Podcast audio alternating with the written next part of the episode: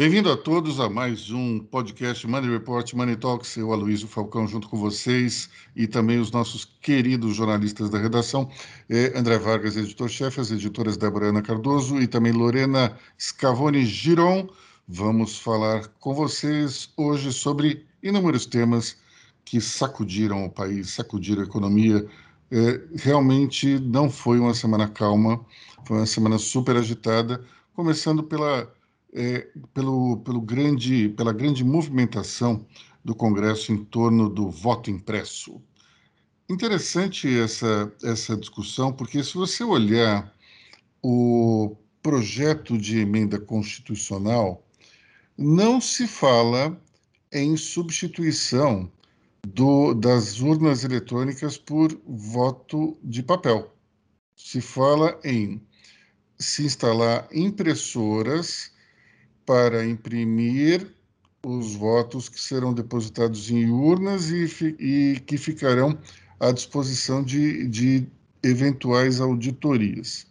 Porém, nós tivemos uma guerra de narrativas absurdamente forte uh, até esse momento, porque, no fundo, no fundo, o que o presidente Jair Bolsonaro dizia era o seguinte: o sistema de urnas eletrônicas ele não é confiável, ele não é auditável, e por isso nós precisamos trocar um sistema pelo outro. Quando você vai olhar o projeto de emenda constitucional, não é bem assim. Mas o fato é que o que importa aqui no Brasil é a versão e não o fato. Então nós tivemos essa, essa grande discussão que não saiu das redes sociais, dos noticiários, das mesas de bar, todo mundo ficou falando sobre a questão do voto impresso. É, Interessante perceber também que a expectativa que havia era de uma derrota por um número muito maior do que o que houve. Nós, na verdade, tivemos uma vitória do voto impresso dentro da votação, não foi uma derrota.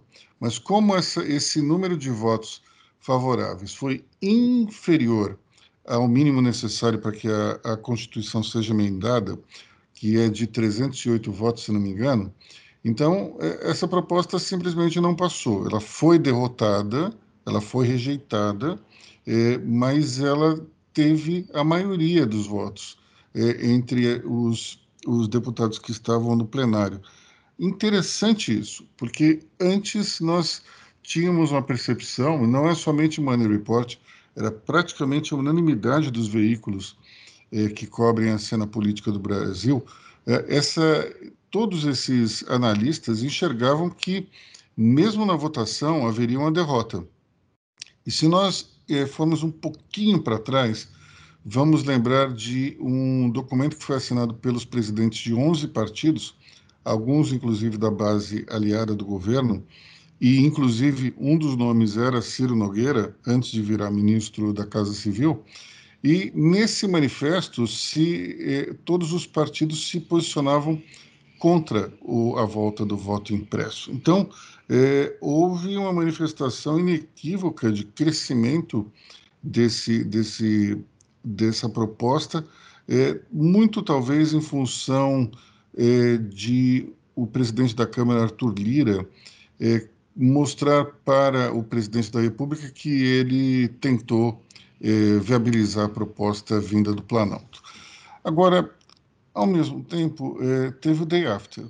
Eh, Arthur, Lima, Arthur Lira, antes da, da votação, deu uma declaração dizendo que o presidente iria respeitar, iria acatar o resultado do Congresso, da votação do Congresso, e no dia seguinte percebeu-se que não. E, e, o presidente vai aumentando o tom, vai aumentando o tom e criando cada vez mais uma tensão entre os poderes executivo e também judiciário, uma vez que ele está atacando ininterruptamente o ministro Luiz Roberto Barroso, que também acumula o seu cargo no Supremo com a presidência do Tribunal Superior Eleitoral. Então, nós temos aí uma situação bem, bem interessante, porque, é, pelo jeito, é, acabou essa discussão do lado dos parlamentares. O próprio presidente do Senado, Rodrigo Pacheco, falou que não vai pautar esse assunto, apesar de ter um, uma proposta parecida rolando na Câmara Alta.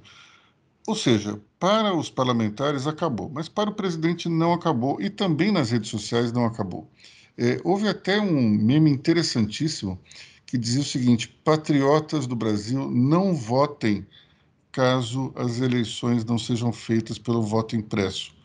Então é interessante isso. O, é, os, os, nossos, os nossos é, apoiadores mais radicais do presidente preferem perder a eleição e ter razão do que votarem e, e, e tentar a vitória. Interessante o raciocínio, mas eu tenho a impressão que isso personifica muito bem quem é o presidente da República. Jair Bolsonaro ele prefere perder tendo razão, do, achando que tem razão, aliás, do que é, fazer algum tipo de composição para ganhar uma parada. É, primeira intervenção desta, de, desse podcast, Débora Rana Cardoso, por favor, a palavra é sua. Bom, eu acompanhei a votação inteira e o Progressistas ele achou um caminho muito confortável para votar, porque ele assinou realmente a carta dos 11 lá em prol do, do não voto impresso, aí ele é aliado do governo, aí enfim. O Progressista ele, tá, ele, ele se filiou com todo mundo. A gente é contra o voto impresso, a gente é a favor do governo, a gente é a favor do Bolsonaro, enfim. E aí o que, que ele fez? Ele liberou a bancada. Então, para todos os efeitos, a gente não entrou num consenso. Eu acho que foi a solução mais inteligente do Ciro Nogueira, de todo mundo. E eu quero só fazer essa. Pontuar isso, porque foi uma jogada muito interessante. Eu fiquei esperando para saber o que, que o Progressistas ia fazer. falei, o que o Progressistas fará? Eu, era o único voto que eu não tinha certeza do que ia acontecer. Apesar de eu estar pensando assim, ah, eu acho que eles vão liberar a bancada. Mas vai que, né? Vai que eles falam, não, vamos ser contra. Outro voto interessante foi o do filho do Fernando Bezerra, que é deputado, porque o Fernando Bezerra ele é aliado do governo no Senado, né? Ele está na base governista e o filho dele é, é, deputado pelo MDB e o filho dele votou contra o voto impresso. Então também foi um voto interessante de ver, porque foi visivelmente na CPI o Fernando Bezerra ficou muito incomodado ali com aquela movimentação ali na esplanada. Ele fez uma crítica muito sucinta ali durante a CPI mas muito, muito mínima mesmo. E aí o filho dele vota contra o voto impresso. Então foram algumas, alguns highlights ali que deu para pegar ali, porque realmente foi uma votação muito acalorada. André. André Vargas, você ficou surpreso com o número de votos que o sufrágio impresso recebeu? Por exatos 20 segundos, talvez. Porque a seguir eu lembrei do seguinte detalhe. É, como é que fica o tratoraço se a base aliada não votar com o presidente? E aí o PP, no caso, com mais intensidade, ele inaugurou uma nova modalidade, né? Do oficialmente sou contra, mas sou a favor. O partido é contra, mas os seus políticos são a favor. Por quê? Porque precisam do governo está na, na, na, gênese de alguns partidos serem da base aliada. Essa semana nós cunhamos a, a, a expressão centrão expandido, não é, Débora? Então, que esse pessoal precisa trabalhar nessa frequência.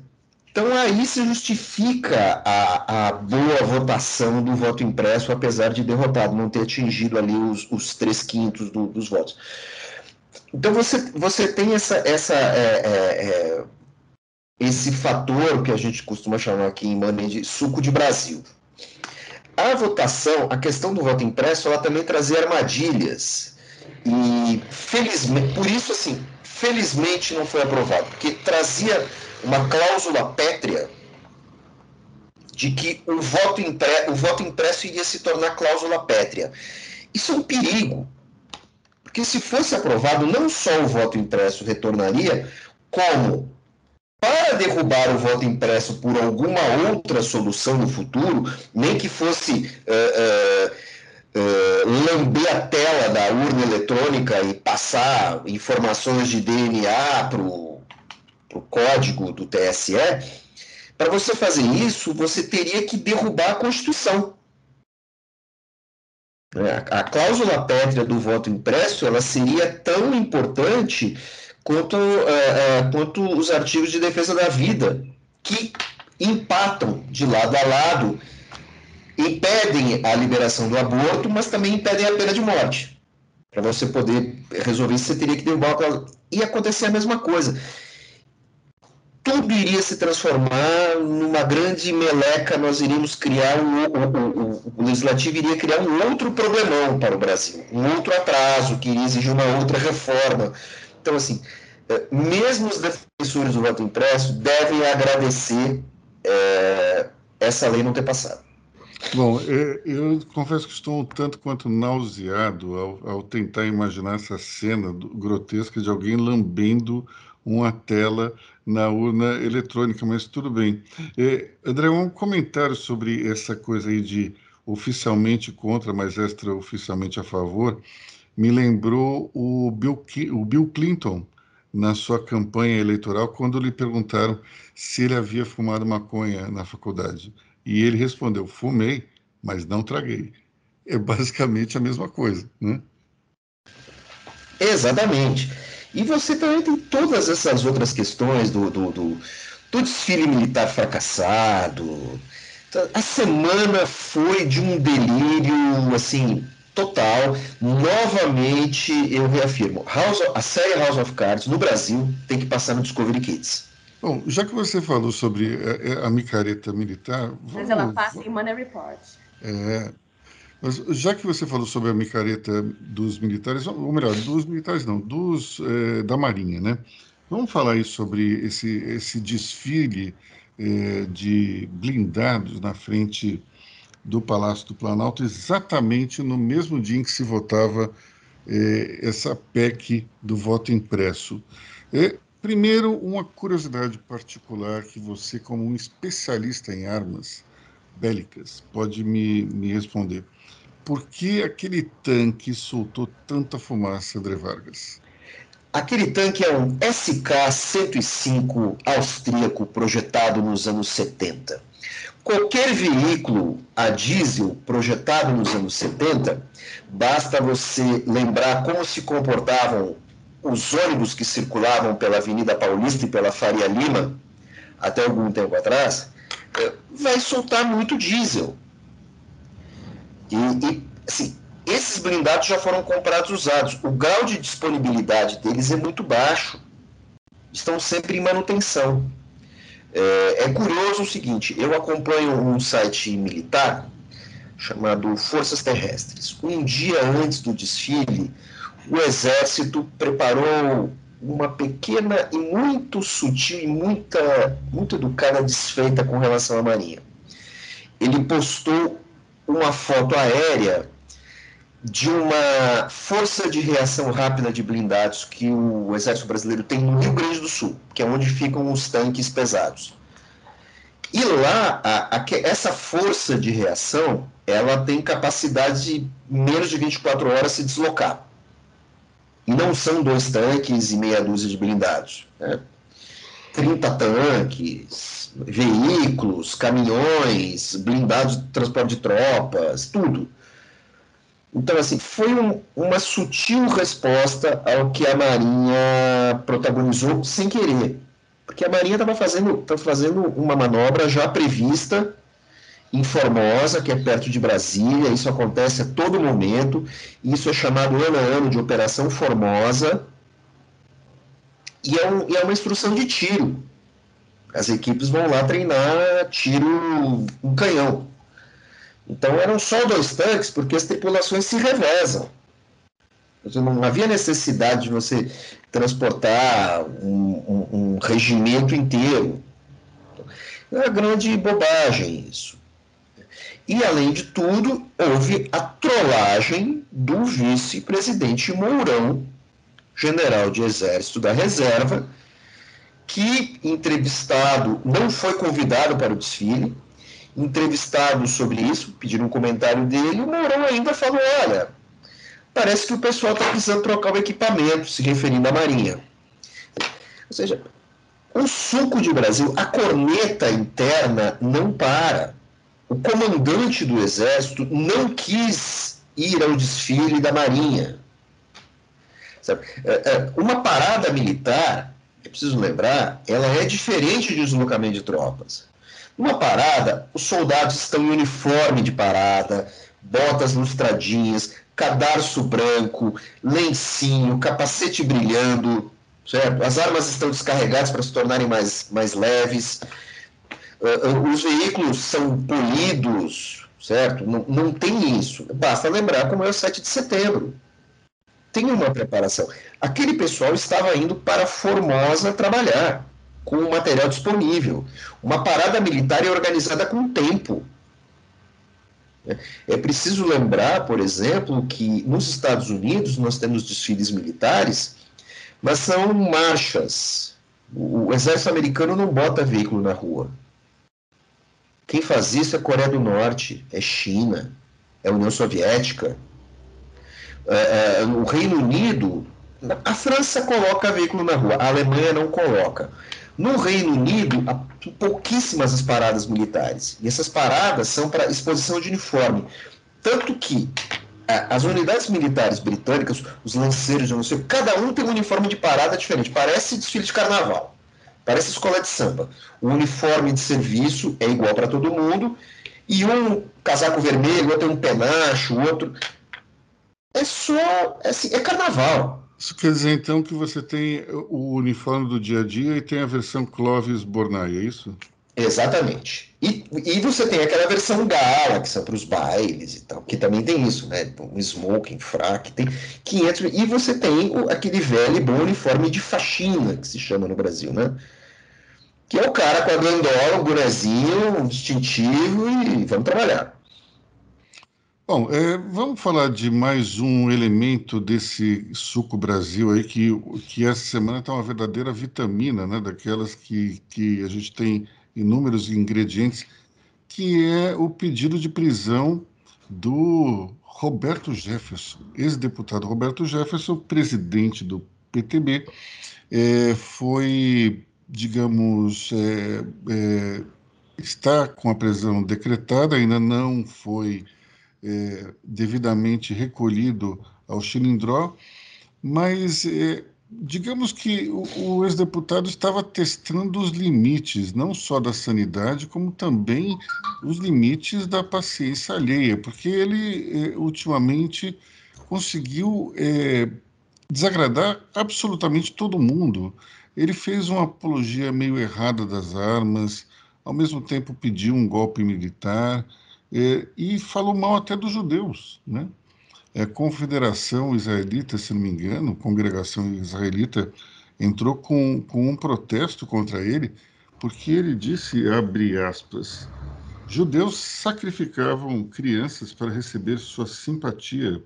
Hoje a história se repete. É, essa simpatia seria em relação a um, um homem com é, corpo humano e cabeça de bode seria uma entidade aí espiritual.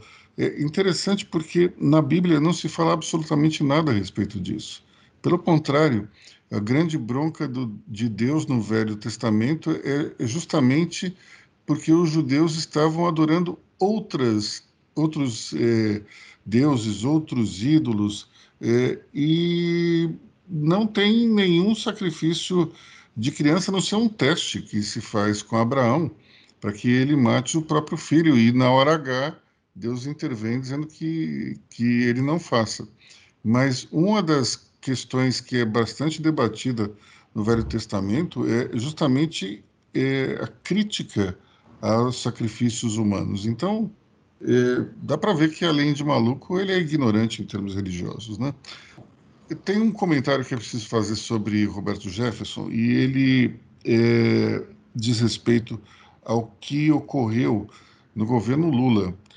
Quando Roberto Jefferson foi deixado sozinho, para usar uma metáfora bíblica, aos leões, ele simplesmente entregou o mensalão. Eu não sei se vocês lembram disso, mas Roberto Jefferson ele foi ele foi digamos naquele momento eleito o vilão da semana por todos os veículos é, jornais revistas televisão.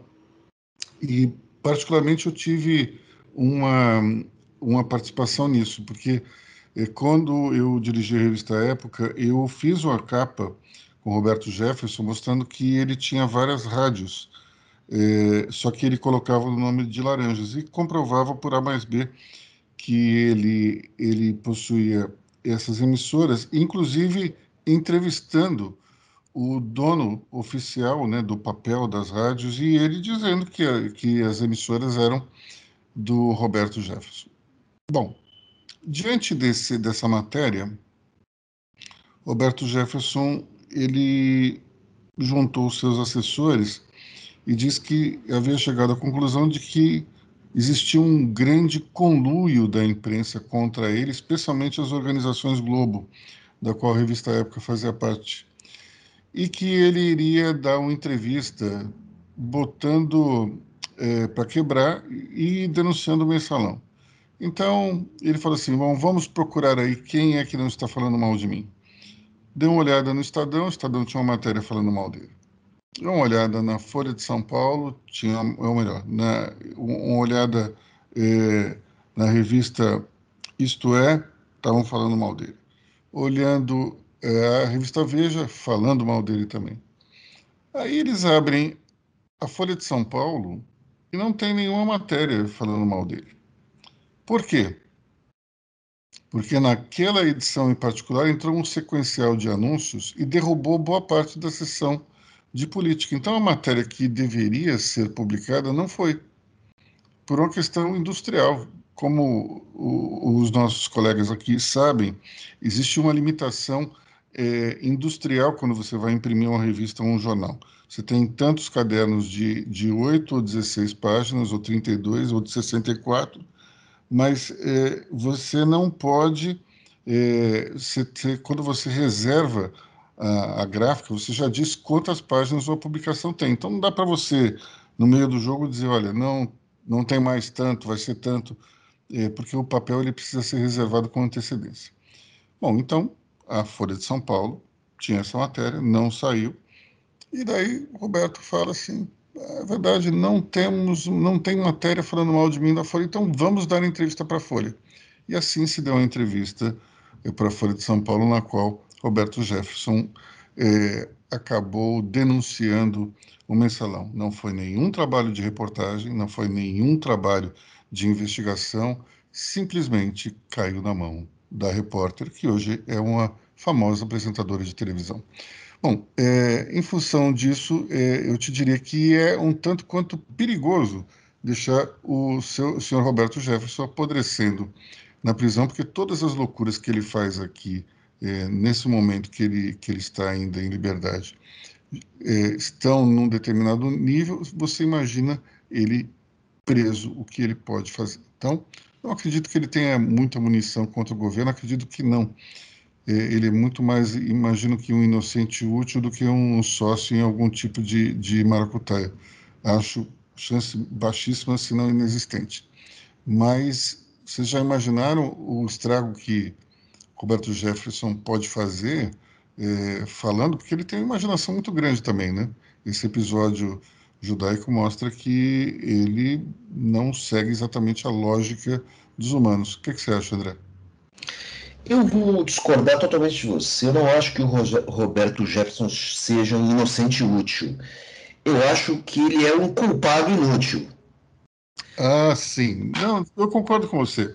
Inocente, inútil no sentido de que ele, digamos, está ali do lado, é, apoiando, mas não necessariamente ele tem um papel preponderante no governo. É isso que eu quis dizer. Aquela coisa meio PP, assim como é. eu falei antes. Mas o, o, interessante é o seguinte, né? O Roberto Jefferson ele tem um, um protagonismo periférico que ele consegue ferrar o governo de esquerda, ferrar o governo de direita, ir preso, condenado, perde o mandato, é indultado e ele segue sendo quem ele sempre foi.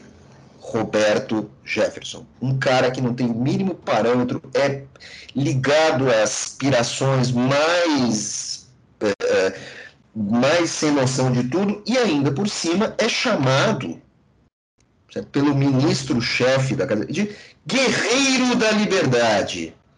O cara é investigado por, é, é, ele, faz, ele está na investigação pelos atos antidemocráticos, pelo gabinete do ódio, pela disseminação de tudo isso, e você tem o ministro-chefe que chama o cara de guerreiro da liberdade. Bom, antes de passar para a Débora, eu só, fazer, só vou lembrar duas coisas. É, você lembra, André, que ele era. Ele, a, o estopim do, do mensalão ele, ele, ele surge também porque ele recebeu 5 milhões, lembra? E admitiu que recebeu. Então, nós não, só temos o sujeito que, que ele fez algo errado, como admitiu que fez algo errado. E esse cara eh, acabou sendo chamado de guerreiro da liberdade. Mas eu gostaria de ir um pouco mais lá no passado, e talvez aqui o único que tenha a idade para lembrar disso seja o André, mas eu tenho minhas dúvidas também se ele lembra.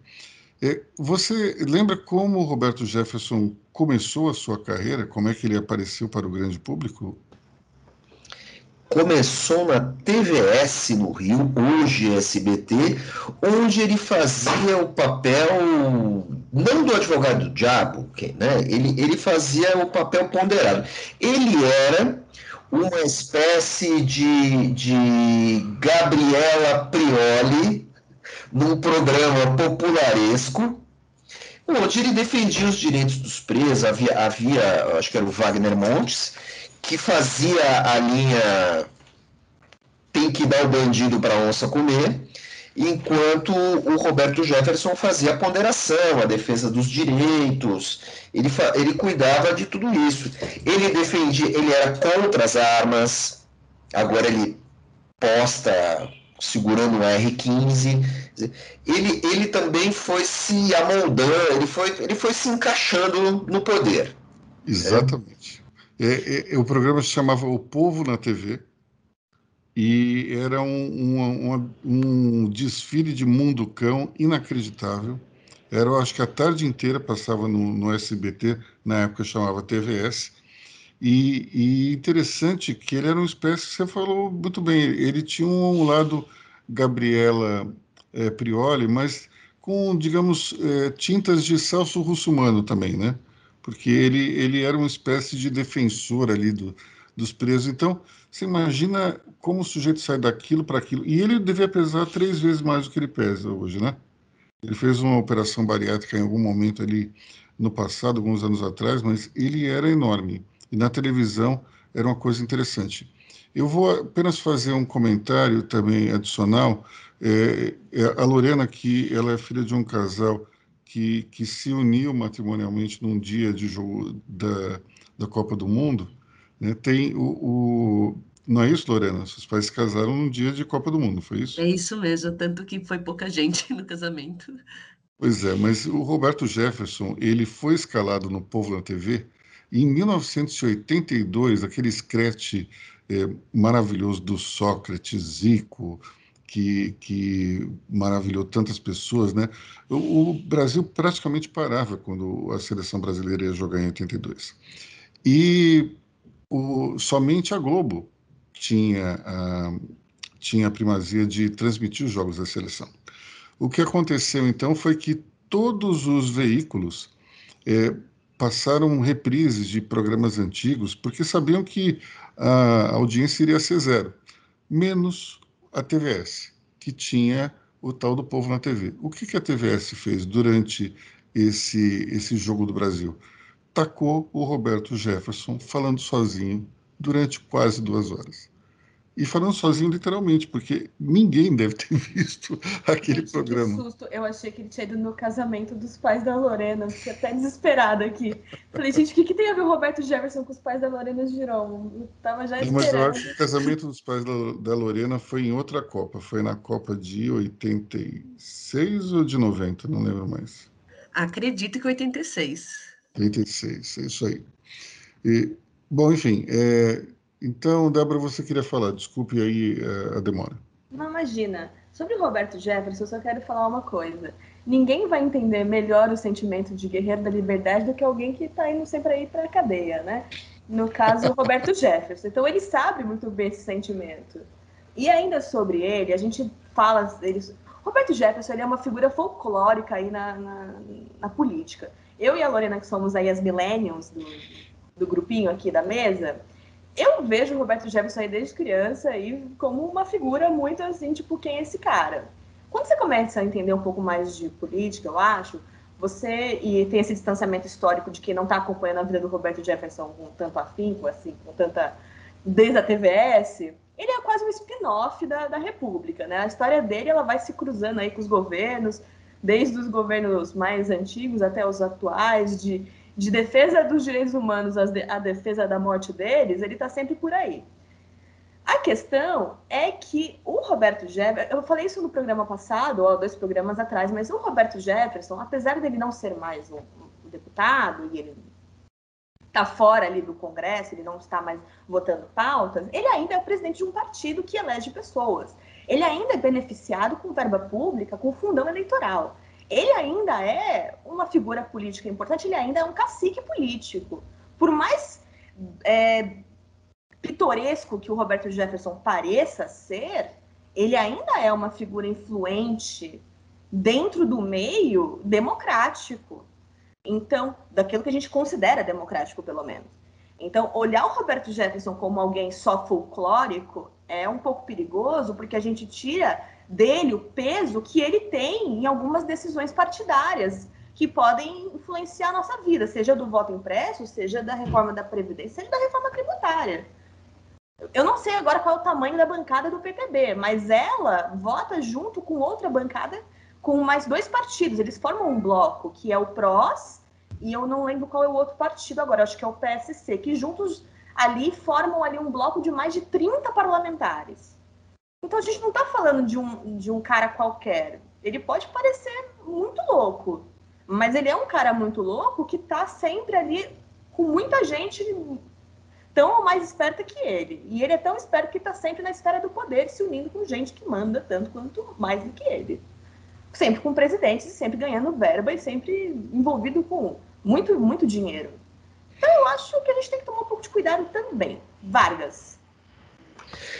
Lembrando agora, se, continuando com o Roberto Jefferson, que infelizmente domina o nosso programa, é, a PF foi atrás dele e Roberto Jefferson desde o início do mês, ele está com as suas contas sociais bloqueadas e ele tem uma outra conta social. A conta, a conta de rede social dele do Twitter foi bloqueada por apologia à violência, porque ele escreveu que milicianos deveriam dar um cacete nos guardas municipais de Juiz de Fora. Doce pessoa, doce pessoa.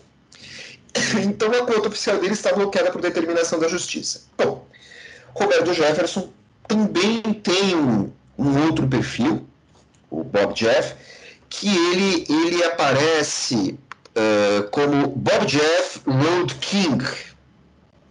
E Bob Road King nada mais é do que o perfil do político, porque ele, ele tem Harley Davidson, ele dá esses rolês por aí e tal. Ele tem essa persona.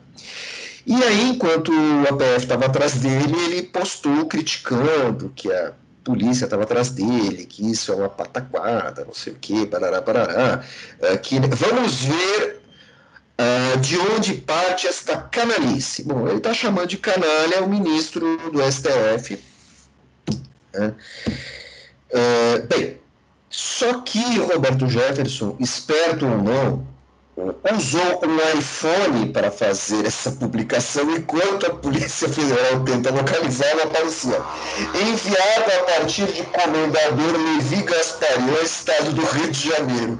Pelo amor de Deus, o cara, para não ser preso em flagrante, ele, ele, tem, ele tem que esperar 24 horas e o cara vai lá e posta e informa que ele está em Levi Gasparian, estado do Rio de Janeiro. De novo, eu é muito que... delírio. É eu muito acho delírio. que o, o, Roberto Jefferson tem que trocar o user dele do Twitter e colocar Prison Jeff. Prison Jeff é bom. Lembremos que ele, no, numa cariação com, com o José Dirceu durante a CPI do Mensalão, disse: Eu admito que tenho medo de Vossa Senhoria, porque Vossa Senhoria me estimula os instintos mais, sei lá, profundos, alguma coisa assim do gênero. Até hoje era uma coisa meio gay, uma coisa, era uma coisa meio que saiu, ficou meio gay essa observação do Roberto Eu entendi Jefferson. até hoje o que ele quis dizer, qual que era o instinto que o Zé Dirceu provocava nele, mas enfim, imagino ele cara a cara com Alexandre de Moraes, o que ele não vai dizer nessa hora, digamos, da, da, da, do TG preso, né? O que será que ele vai falar? Ai, cada inquérito do Alexandre de Moraes é uma sentença. Eu tenho medo dele, não do Roberto Jefferson armado. Olha, nós temos aqui uma coisa bem interessante no Brasil, né? É, nós temos um Supremo que muitas vezes extrapola, muitas vezes encontra algumas é, digamos, interpretações criativas da nossa Constituição, mas, é, ao mesmo tempo, quando você vai criticar isso, tem uma forte resistência de parte da sociedade que diz que é, criticar o, o, Supremo é meio que ser golpista, é ir contra a democracia, mas afinal de contas, é, se eles fazem, se eles cometem algum exagero, eles cometem, nós precisamos, nós precisamos criticar. Eu gostaria de dizer o seguinte: a gente dá risada e acha até interessante quando esse tipo de maluquice ocorre contra o Roberto Jefferson.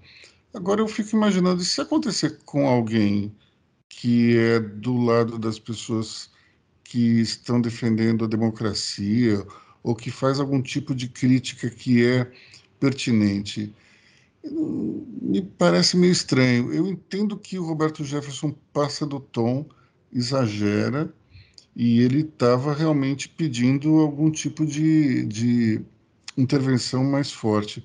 Mas, ao mesmo tempo, não sei se é o caso de mandar prendê-lo. Talvez a gente precisasse ver direito o que diz a lei nessa Roberto situações. Jefferson pediu impeachment do Barroso, gente. É, mas uma coisa é o impeachment de um sujeito, né? Não, é só, só para curiosidade. É, enfim. Bom, é, falando então nessa questão aí de ficar sozinho, como, como, como Roberto Jefferson ficará em sua prisão, temos aí uma questão de alguém que saiu da, da do, do, seu grupo e vai, vai migrar para outro, que é Geraldo Alckmin. Vai, anunciou oficialmente que vai deixar o PSDB depois de 33 anos. É realmente incrível o estrago que o governador João Dória fez no PSDB paulista. Ele criou aí uma cisânia muito grande. Entendo que nem sempre você faz omelete sem quebrar ovos, isso ocorre, mas é, é, é um, é bastante simbólico é, essa perda é, desse quadro para o PSDB. Afinal de contas, o, o ex-governador Geraldo Alckmin, é, durante várias vezes, conduziu o governo do Estado, Palácio dos Bandeirantes, e teremos aqui ele candidato novamente ano que vem, é, muito possivelmente pelo PSD de Gilberto Kassab, com quem li hoje que ele almoçará mais tarde, daqui a pouquinho. Então, é interessante porque nós temos uma junção de um sujeito que é um grande articulador político, Gilberto Kassab, um partido que não é pequeno, partido razoável. É, tudo indica que o vice de, de Alckmin será Márcio França, mais uma vez, que é também um dos líderes de intenção de voto. Então, teremos uma chapa bastante forte, Alckmin e, e, e França. O vice-governador Rodrigo Garcia deve sair candidato. É, não, não tem hoje um grande, um, uma grande massa eleitoral, mas será o governador em exercício, isso sempre conta. E temos também é, Guilherme Boulos, alguém do PT, teremos também, possivelmente, alguém representando é, o governo federal, que pode ser Abraham Weitraub, pode ser Ricardo Salles vai ser uma eleição na qual haverá aquela possibilidade de que com um, um percentual pequeno de votos se passará ao segundo turno. E acredito que com as intenções de voto que Alckmin mais França tem hoje, ele já estaria no segundo turno. Vamos ver o que vai acontecer daqui para frente, mas, enfim. É, falando agora sobre CPI da pandemia, eu gostaria que a, a Débora Ana Cardoso, que é uma habituê desses eventos aí, conte para a gente o que aconteceu. É, o presidente sai, sai é, será processado isso? Então, a CPI, ela tomou algumas providências. Olá, ouvintes. Finalmente, como falar de CPI, ela voltou para a segunda temporada, demos um gap aí para falar do assunto, porque a, a, temporada voltou, queríamos ver qual que seria o rumo da, das coisas. É a segunda temporada e segunda temporada final, tá? Então não vai ter mais terceira temporada, não vão renovar o elenco, para tristeza da maioria, inclusive a minha. Então vamos lá. A, a CPI abriu aí uma, um processo aí, um, uma, um inquérito para apurar charlatanismo. Por quê? Porque o presidente Jair Bolsonaro, ao longo aí da pandemia, promoveu remédios tidos como ineficazes contra a Covid-19. Não quer isso tem que ser melhor explicado. Não é que a cloroquina seja um remédio que seja farinha de trigo, tá? Calma. Ela já é um remédio já consolidado, usado aí, muito comum. O Vargas pode até explicar melhor depois. Muito comum na região norte, usado para malária, certo, Vargas? Isso mesmo. Só que não para Covid, tá? Para Covid não funciona. É tipo você querer usar, sei lá, anador para qualquer coisa que não seja dor. Dor de estômago. Enfim. E aí, o que, que aconteceu? Por causa desse, desse comportamento do presidente, políticas públicas foram criadas a partir disso. Então, você teve aí desenvolvimento do aplicativo Tratikov, você teve peças publicitárias do governo, você teve um, verba pública, ok? entre outras coisas, promovidas a partir deste comportamento do presidente, que promoveram aí políticas e, e, e pessoas indo buscar este tratamento tido como precoce contra a Covid, que deram a falsa sensação de segurança para a população que estava consumindo esses medicamentos no kit Covid. E aí, isso vai ser configurado como charlatanismo e por aneurisma, eles colocaram tudo num grande joio, mas a, a, questão é o charlatanismo, porque o presidente da República, que não é ministro da Saúde, não é médico, não é nada, será aí vai ser investigado por essa questão. Mas, ainda sobre CPI, essa semana também tivemos o depoimento do líder do governo, que é o Ricardo Barros, que era o depoimento que estava todo mundo esperando, grande. Inclusive, o Ricardo Barros é um grande showman, que vai ter uma parte 2 aí, porque o, porque os roteiristas da CPI eles não estão satisfeitos de deixar a gente animado, eles que chamaram ele de novo para o elenco, falaram, não, vem de novo, porque a audiência subiu e a gente precisa ir de audiência. Então o Ricardo Barros arrumou uma grande confusão aí na, na, na quinta-feira, que foi ontem, aí no dia 12. Por quê? Porque ele falou que graças à CPI, que ele chamou de a Inquisição do Senado, a Santa Inquisição do Senado, nunca vou esquecer esse termo, as farmacêuticas não estão querendo aí vender mais vacina para o Brasil. Ele acusou a CPI aí de perseguir as empresas. O que é uma falácia, porque a CPI foi, foi aberta por causa aí do que eles chamaram de a grande crise de saúde pública, a ineficácia do governo, a, o atraso no contrato de vacinas, enfim. Mas o Ricardo Barros acusou os senadores disso, de perseguir as empresas e tal por causa do contrato da Covaxin, por causa e tudo mais. E aí ele saiu da CPI, a CPI foi encerrada, foi uma grande confusão, mas o Ricardo Barros foi aí o depoente da, se... da segunda temporada que mais causou, de fato. Ele, ele foi munido por um, uma liminar aí do Lewandowski. Foi o único que, ao contrário dos outros, foi falando assim: olha, eu quero falar, porque não estavam deixando ele falar. Desde a primeira temporada ele estava querendo: olha, deixa eu falar, deixa eu falar, eu quero depor.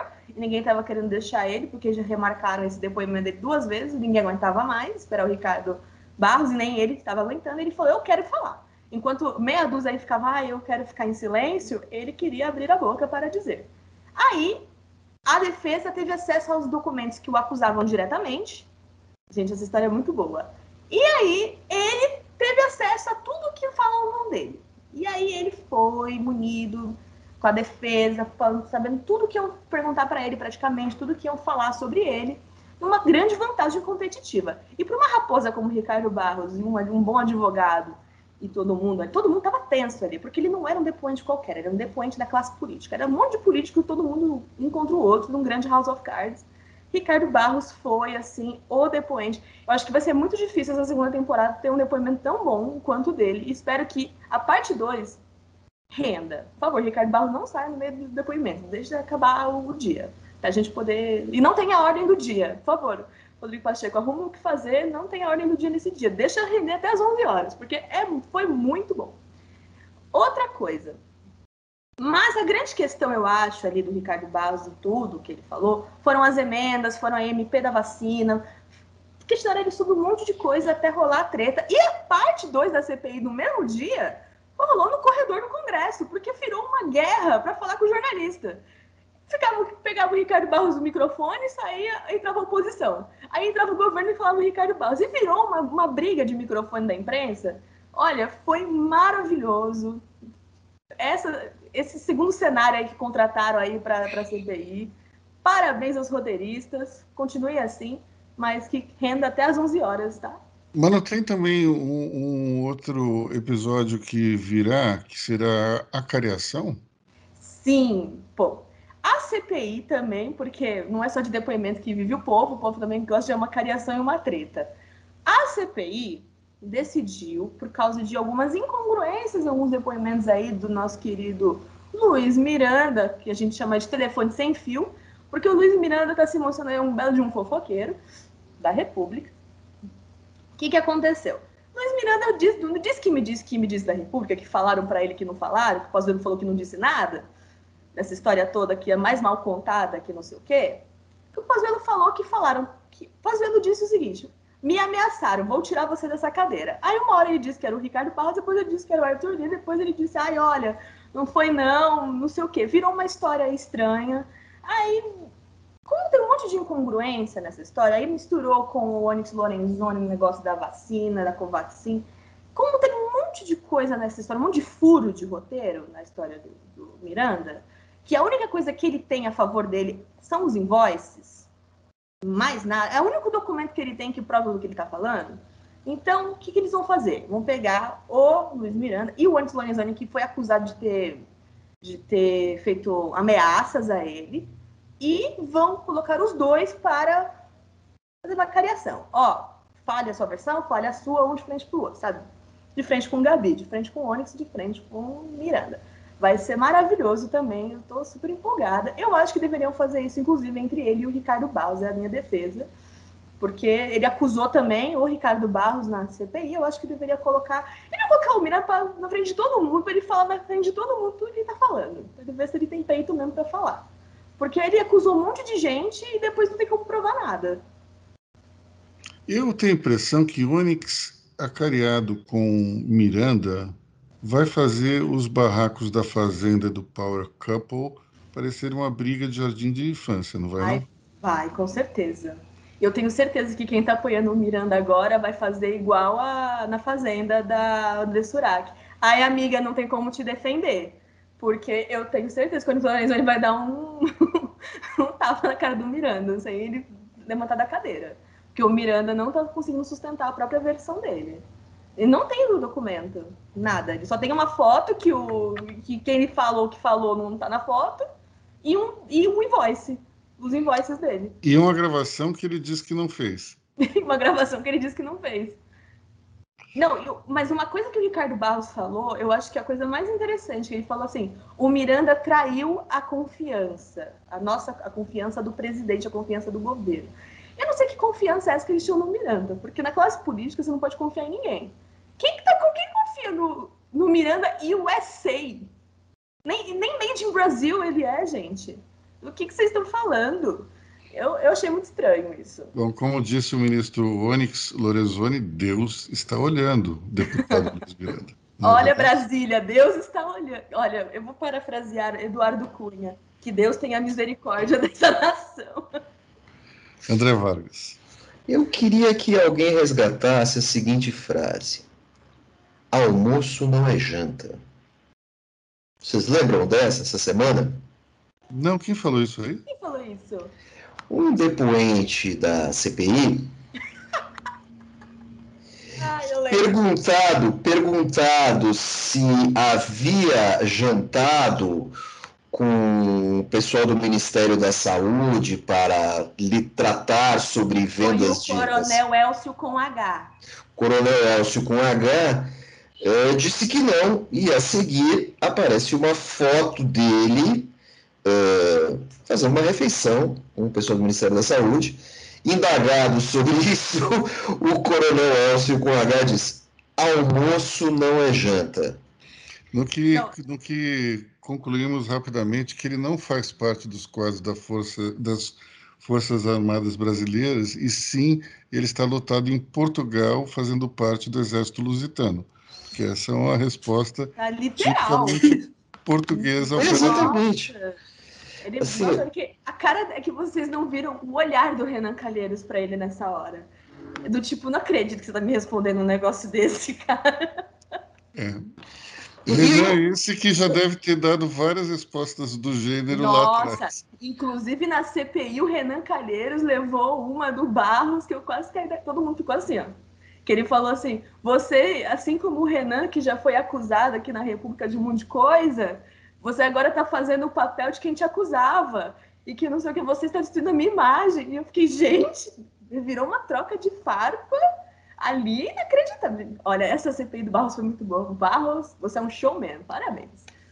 Bom, vamos encerrar o nosso, nosso podcast falando sobre uma pesquisa que o portal da revista Exame fez é, agora, e ela indica que 67% das pessoas acham que as empresas devem exigir vacina de seus funcionários.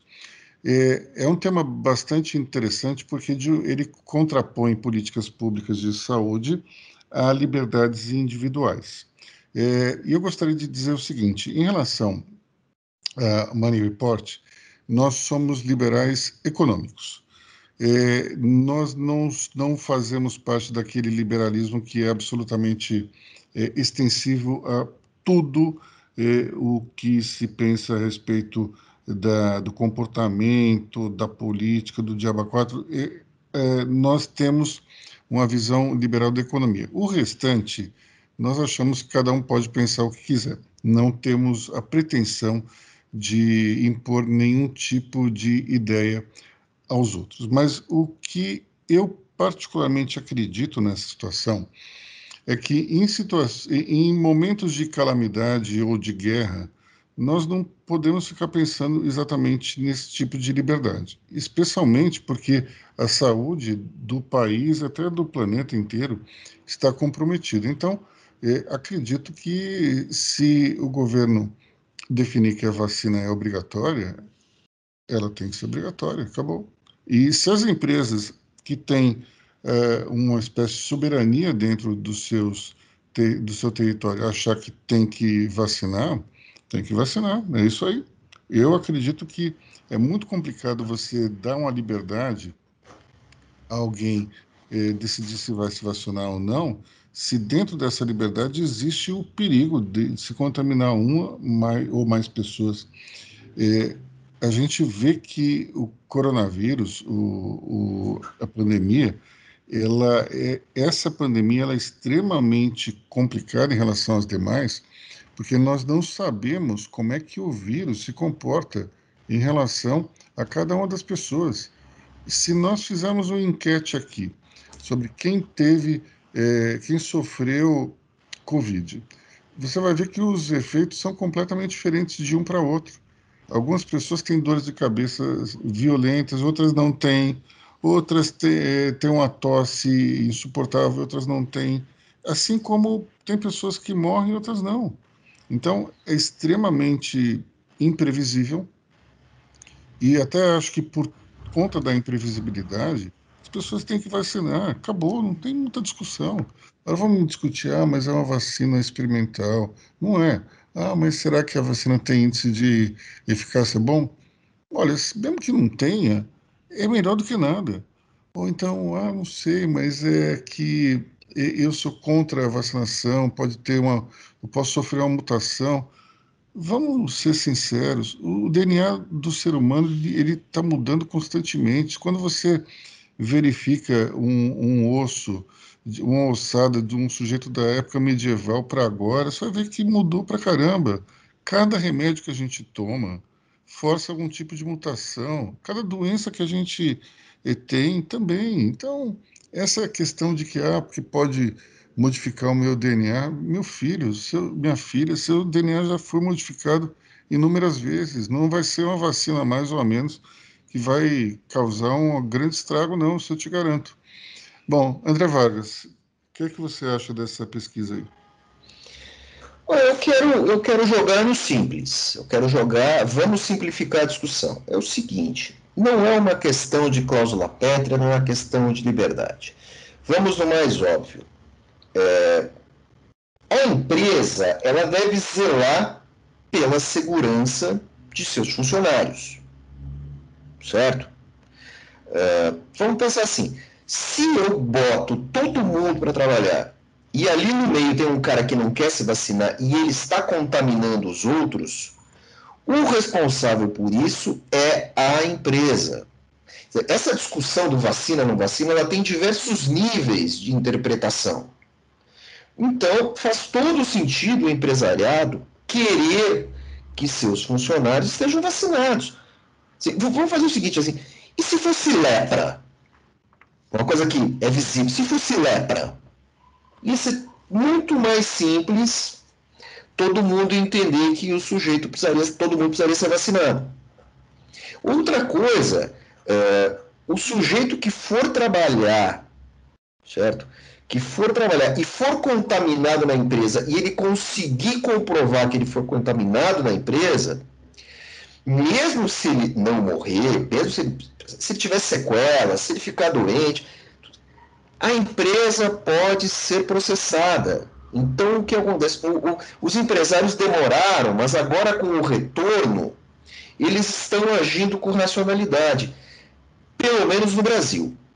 Certo? Pelo menos no Brasil. Nos Estados Unidos existem outras questões. Agora existe uma questão de que as Forças Armadas vão ser obrigadas, o Exército Americano, a Marinha, fuzileiros, tal, uh, aí usar, o pessoal vai ser obrigado a se vacinar. Tem gente que está dando baixa, pedindo baixa do serviço militar, porque não quer a obrigatoriedade da vacina. Uh, no Reino Unido, os funcionários da saúde não são obrigados a se vacinar. O que, que acontece? O que, que vai acontecer? Você, vai faltar, pode faltar gente para trabalhar nos asilos de velhos, asilos de idosos.